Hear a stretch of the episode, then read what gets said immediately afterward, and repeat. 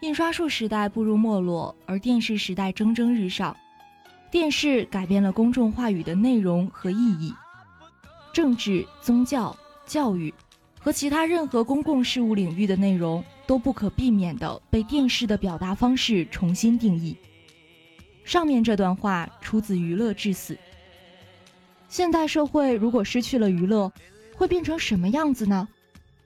搜索世界上娱乐文化产出最高的国家，系统会毫无犹豫地告诉你是美国。据统计显示，美国的文化产业产值已占美国 CDP 总量的百分之十八至百分之十五。美国这个娱乐帝国的崛起，我们不难意识到娱乐在现代人民的生活中占有多大的比重。而从新媒体在美国文化精神的转变中起到的作用来看，可以得到这样的猜测。娱乐亦或是成为文明的监狱，亦或是成为文明的舞台。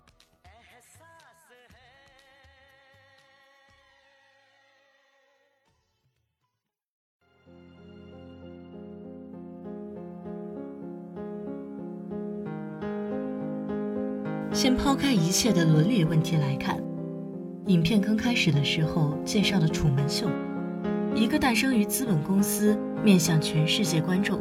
由专业团队操纵的大型真人秀娱乐节目，里面所有的演员都表示，楚门秀的生活是真实完美的典范生活。整个真人秀花了几十年的时间，将桃源岛塑造成一个民风热情淳朴、城市规模小而精简有序、环境宁静平和的地方。在整个大环境下。楚门被培养出了温和或者说温顺的性格，而幼时父亲的溺死，又给小小的楚门蒙上了一层对海洋、对未知领域的恐惧，让他能更好的被拴在桃源岛这个地方。他顺利的毕业、恋爱、结婚，找到一份可以平稳度日，但是薪资不高的工作，一切。在楚门三十岁前，都在顺利进行。直到偶然一天，死去的父亲似乎又在眼前出现，楚门开始意识到事情的不对劲，而他又很快注意到自己似乎在被一种无形的力量监控、跟踪。种种离奇事情的出现，让他开始想要离开这个地方。然而，他的所有计划总是被打乱。离开的路上全是堵车与红灯，飞机永远订不上票。他终于意识到自己的人生是被操控的，意识到身边的每天都会打招呼的邻居，日夜陪伴的妻子和朋友，可能都是演员。而他想要逃离这一切，而他最后也终于成功离开了，在一系列几乎致死的灾难中。他找到了离开的路，离开的路没有鲜花、阳光，只有冰冷的海水和电子屏，以及狭小的走道和小小的门。在最后的镜头里，他微微笑着对镜头致意：“如果再也见不到你，那就祝你早安、午安、晚安。”随后。他在观众的欢呼声中出走。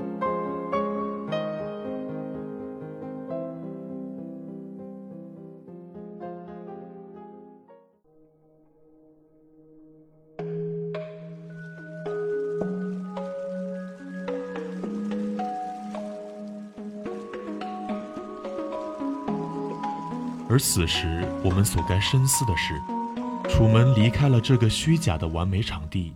外面的世界是光明美好的吗？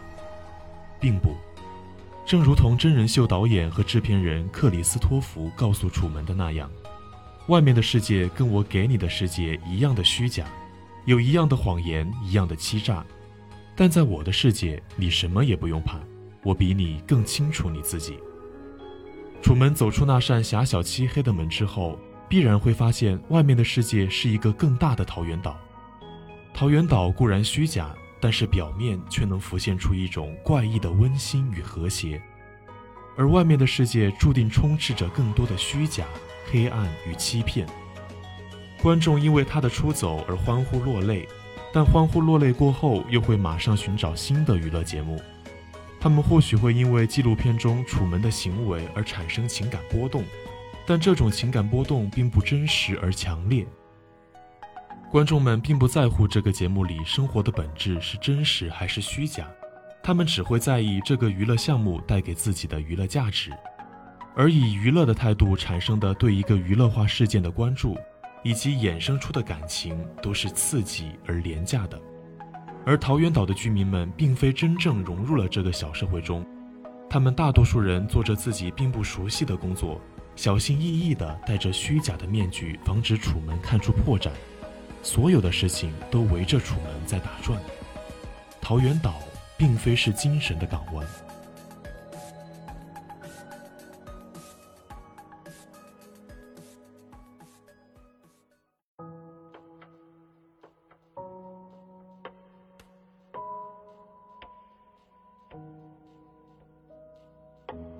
这样的娱乐盛况，如今已愈演愈烈。大众与媒体每日都在反复试探娱乐的底线，娱乐逐渐探进私人空间，深入一些严谨机密的地方，寻找摸进世界的每一个角落。天下熙熙，皆为利来；天下攘攘，皆为利往。这正符合现在的娱乐现状。娱乐圈已经逐渐处于一种近乎被资本垄断的场面。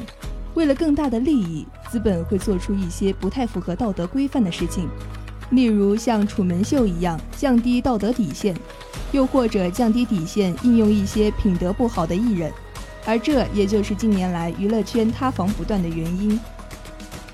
而我们是否也太过重视娱乐在如今的地位？虽说有科学证明，娱乐和生存性劳动是反比的关系。也就是说，一个社会的工作条件越优越，价钱越高，工作时间越短，娱乐的需求就越高。娱乐是和经济宽裕而不是经济贫乏有关系的。虽说娱乐作为一种社会性行为，必然有其正面的社会作用，但是娱乐所占比太大时，是否会起到反作用呢？答案是肯定的。娱乐占比过重，会导致社会弥漫着娱乐氛围过重的不良风气。这些年，电视台以及其他的视频网站都开设了多档娱乐节目，而这些娱乐节目也吸引了大量观众收看。虽然这些娱乐节目能给大家带来欢乐，但同时也让大家一直处于娱乐至死的氛围当中。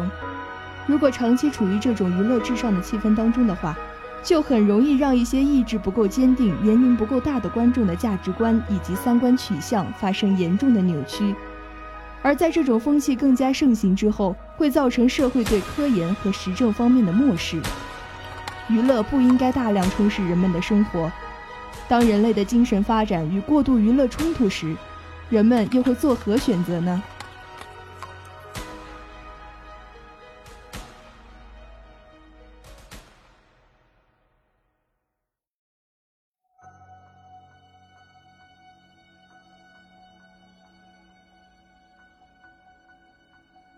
我们再看《楚门秀》的伦理观，整部剧明显的显示出一种被娱乐侵蚀的腐败。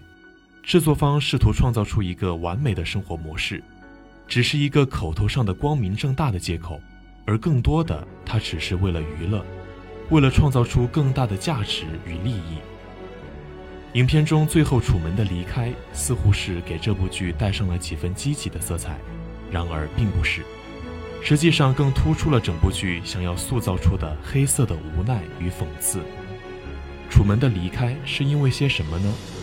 是因为他受不了无时无刻不被窥探，又或者是为了追求年少时怦然心动的爱情，亦或者是为了逃离虚假的生活？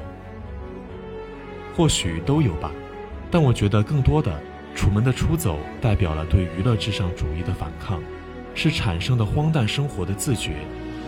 他意识到了这种荒诞的行为是错误的，是应当反抗的，而楚门秀的观众们并没有意识到，他们只会饱含热泪地喊出“楚门好样的”，然后思索接下来该换些什么节目。这个风气并没有被遏制。而楚门走出小世界之后又该怎么办呢？他过去三十年的过往全都归零，朋友是虚假的，妻子是虚假的，邻居、上司、街上的过客全是假的。我甚至有些好奇，楚门的学历在外界是否可以使用。当他走出那扇小门时，他就宛如一个新生的婴儿，而没有人会忧心楚门的未来。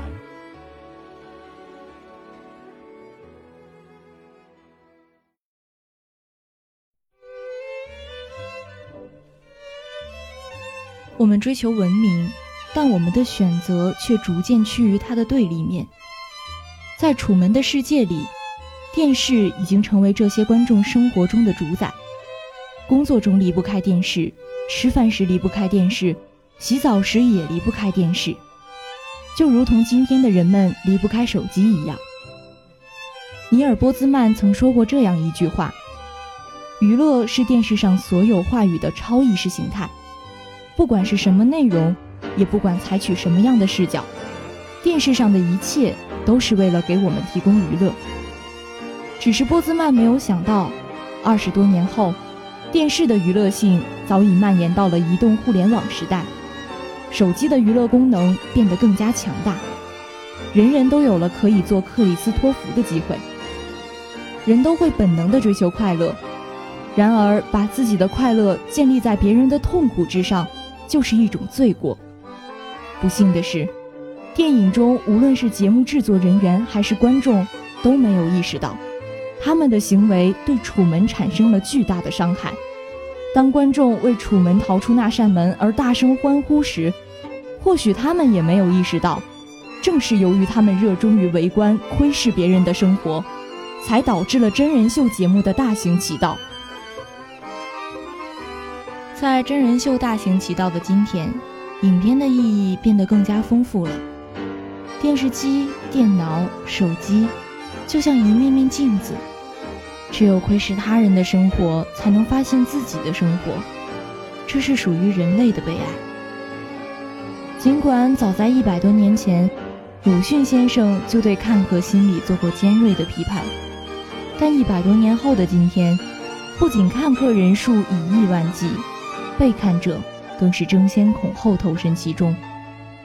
或许，这才是值得现代人思考的地方。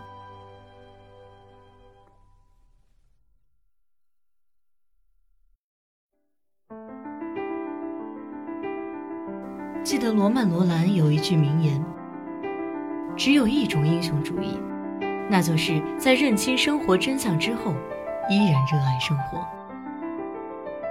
假如以后都见不到你，那就祝你早安、午安和晚安。今天的影音实验室到这里就要跟大家说再见了。播音 News、大海、小谷、水寒、采编 Q、机务火箭共同感谢您的收听，我们下周同一时间再见。